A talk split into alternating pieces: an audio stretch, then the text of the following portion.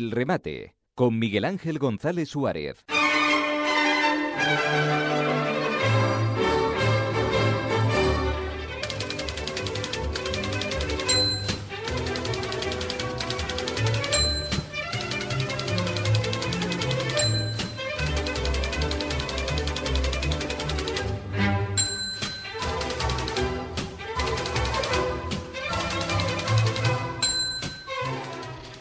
Tenga a mano el paraguas, o sea, que cargue el paraguas en el coche o en el bolso porque eh, la lluvia volverá a regar Canarias este fin de semana.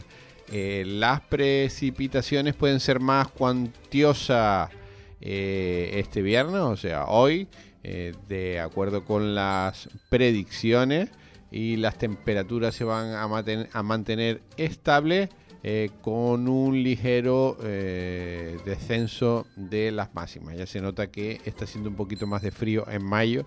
Tense cuenta que en abril no llovió nada y en mayo han bajado las temperaturas. Por lo tanto, paraguas eh, al canto por si llueve, paraguas y no nos mojamos. Bueno, mañana, importantísimo, a las 8 de la noche, partidazo, mañana a las 8 de la noche.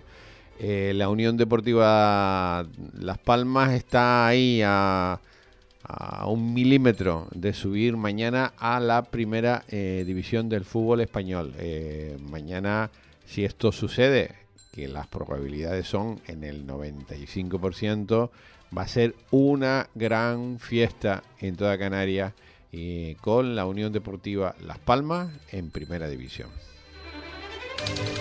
Y mañana también, hoy termina eh, la campaña electoral a las 12 de la noche, finaliza la campaña a las 12.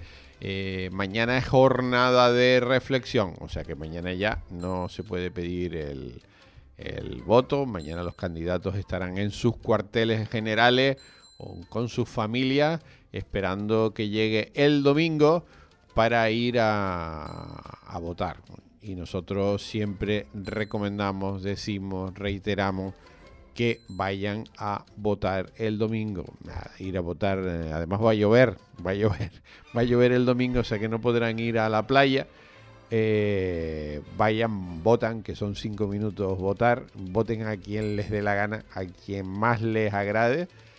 Y si no quieren votar, cogen el sobre, no meten la papeleta dentro y meten el sobre vacío. Pero vayan, vayan a votar, no dejen de votar, que yo creo que es importante.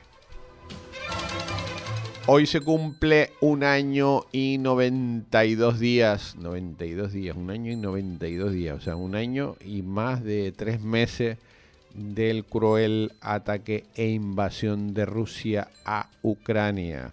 Hoy es viernes 26 de mayo y ya estamos ya liquidando, por cierto, recuerden que el día 30 es el día de Canarias, el día 30, por lo tanto tendremos eh, día eh, festivo, el día 30 es el martes, el próximo martes, el lunes estamos aquí como una puncha y el martes es fiesta porque es el día de Canarias. De hecho, a las, a las 9 de la noche hay un acto mm, importante del Día de Canarias en Tenerife, que es la entrega de las medallas de oro en el recinto, eh, perdón, en el recinto, en el auditorio de Santa Cruz de Tenerife. Bueno, como venimos diciendo, desde hace mucho tiempo nuestra solidaridad con el pueblo ucraniano que no tiene culpa de esta dichosa guerra y por lo tanto, buenos días Ucrania. Atentos porque hoy es el día de Drácula. Drácula uno de los personajes de terror más icónicos de todos los tiempos. Eh, es homenajeado cada 26 de mayo, por eso se celebra el Día Mundial de Drácula. Eh, este hombre inmortal que se convierte en vampiro ha inspirado innumerables películas y obras eh, de literatura. Es por ello que se le rinde un merecido homenaje por su sombrío y espeluznante carácter.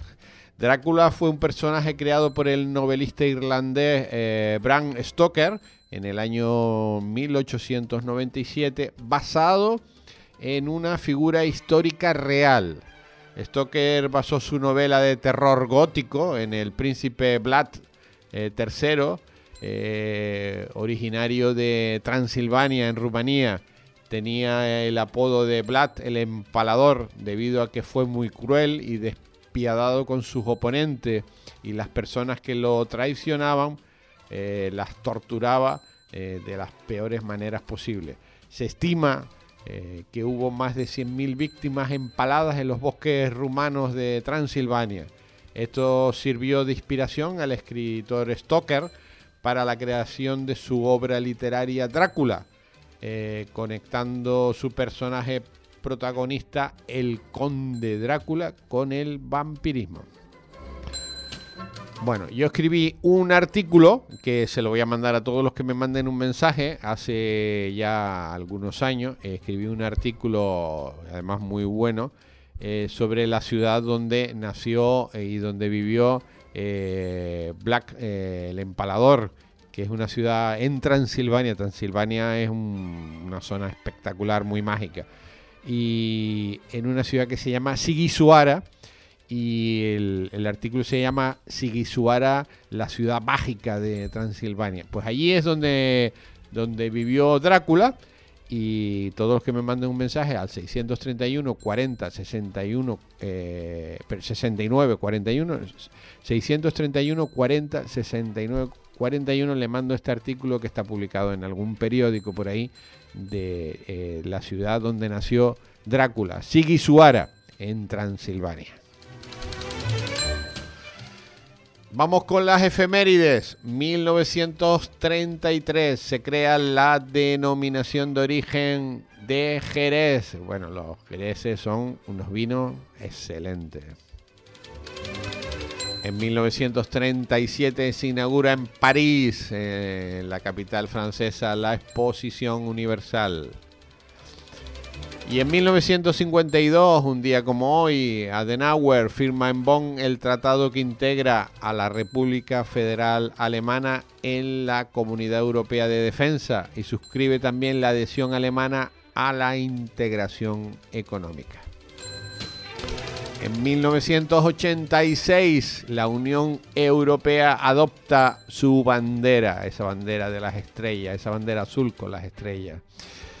Y en 1989 termina la cumbre de la Liga Árabe en Casablanca, concretamente en Marruecos, con el reconocimiento implícito del Estado de Israel y la petición de una conferencia internacional para la paz en Oriente Medio.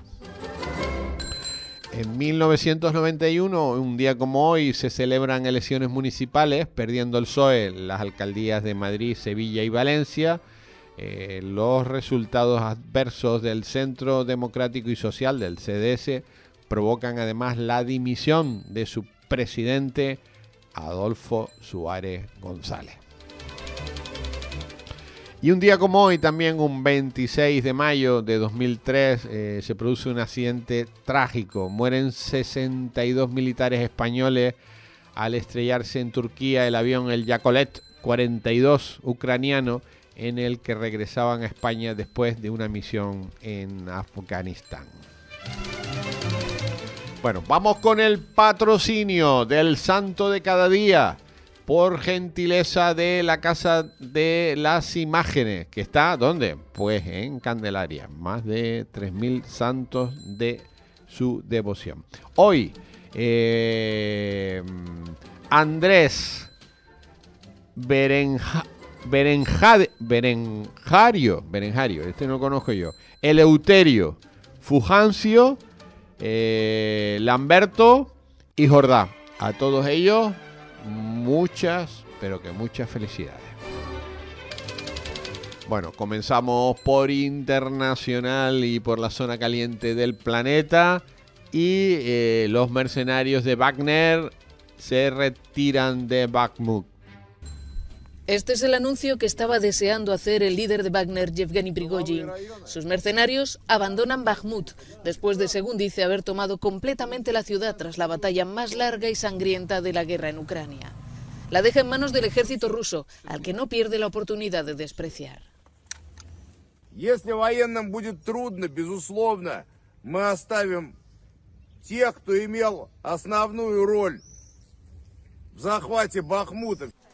Pero la toma de Bakhmut, que Ucrania sigue negando, se ha visto ensombrecida por la incursión en territorio ruso de milicias rusas anti-Kremlin, milicias que prometen volver. Если вчера это было несколько десятков километров территории, то завтра это будут сотни квадратных километров территории. Это уже будет не деревня, а областной центр. Kiev eh, sufrió este jueves de madrugada un nuevo ataque masivo con drones. Las autoridades ucranianas afirman haber derribado 36 drones en tres horas de incursión. Y por otra parte, el grupo anti-Kremlin, el cuerpo de voluntarios rusos, califica de éxito su incursión en Belgorod.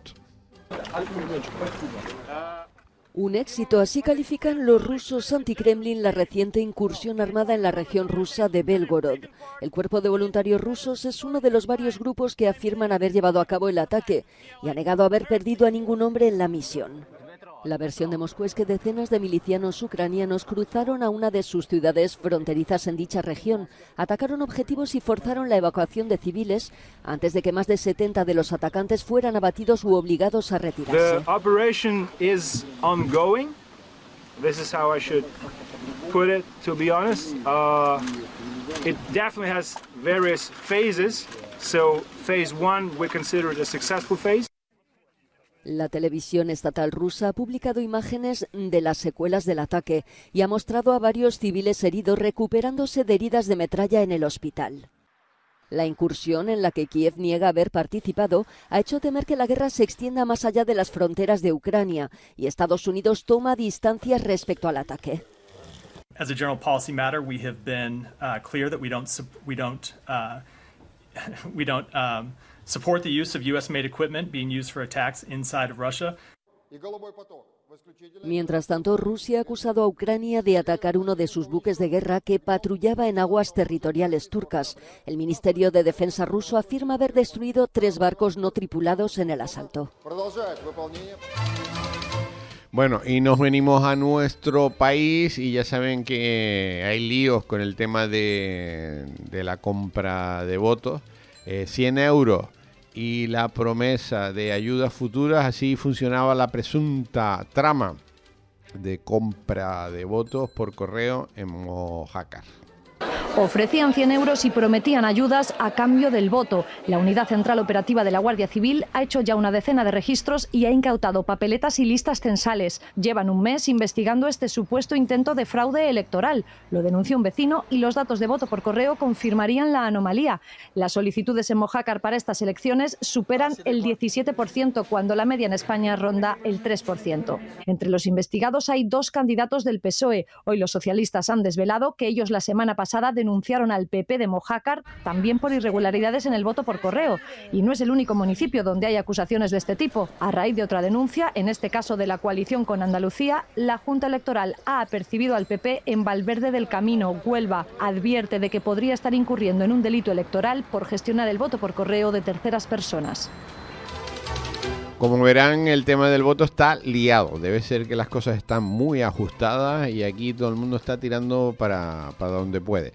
También detenida la candidata del PSOE, vaya, vaya lío tiene el PSOE, y otras 12 personas en Albuideite, en Murcia, por la presunta compra de votos. Y el juez que investiga el secuestro de una concejala en Maracena pide imputar al secretario de organización del PSOE. Vaya el PSOE como la tiene, ¿eh? Era 21 de febrero. Vanessa Romero, concejal del PSOE en Aracena, se encuentra con un conocido que la engaña para que suban juntos al coche. Una vez dentro, la mete en el maletero, aparca en un local y se va a hacer unas gestiones. Ella consigue escapar y denuncia al secuestrador. Era el novio de Berta Linares, alcaldesa de Maracena, también socialista, que comparecía así ante los medios. Evidentemente he pasado mucho miedo por, por mi compañera. Y negaba estar detrás de los hechos para evitar que la secuestrada sacara a la luz una trama de corrupción en el ayuntamiento. Evidentemente no tengo ningún conocimiento de que eso estuviera pasando. Hoy, tres meses después, se levanta el secreto de sumario. El juez ve indicios de un delito de inducción al secuestro. La señala a ella, al concejal de urbanismo Antonio García Leiva y también a Noel López, el exalcalde de Maracena y ahora número 3 del PSOE andaluz, que en un comunicado ha negado cualquier implicación. Bueno, como verán, esto está que arde. Y nos venimos a Canarias y concretamente a Tenerife. Eh, José Ángel Martín, em, saben que pasó la noche en comisaría, durmió en comisaría, eh, es el concejal del PSOE. Eh, fue teniente alcalde del, del Ayuntamiento de Santa Cruz y el número dos de Patricia. Eh, bueno, quedó en libertad eh, provisional sin ningún tipo de medida cautelar. El Tribunal Superior de Justicia de Canarias señala que estaría siendo investigado como presunto autor de un delito de lesiones.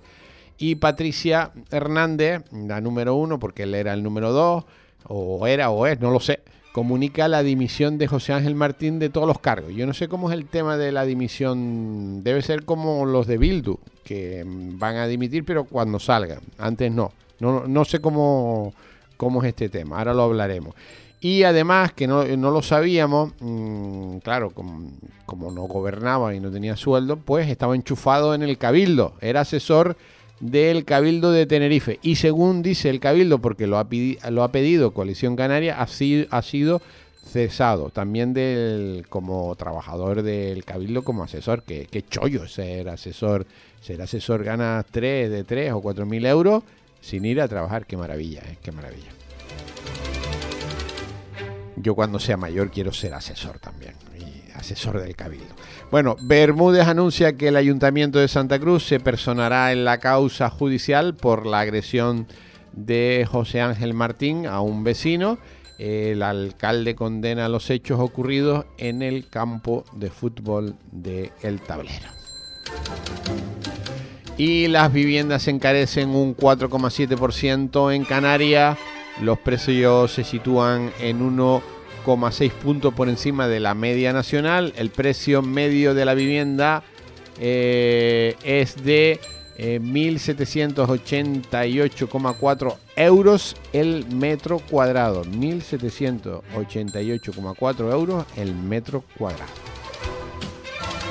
Y los ingresos hoteleros crecen el 20,7% en Canarias hasta abril con respecto a la pandemia y ya la suma es de 1.652 millones de euros.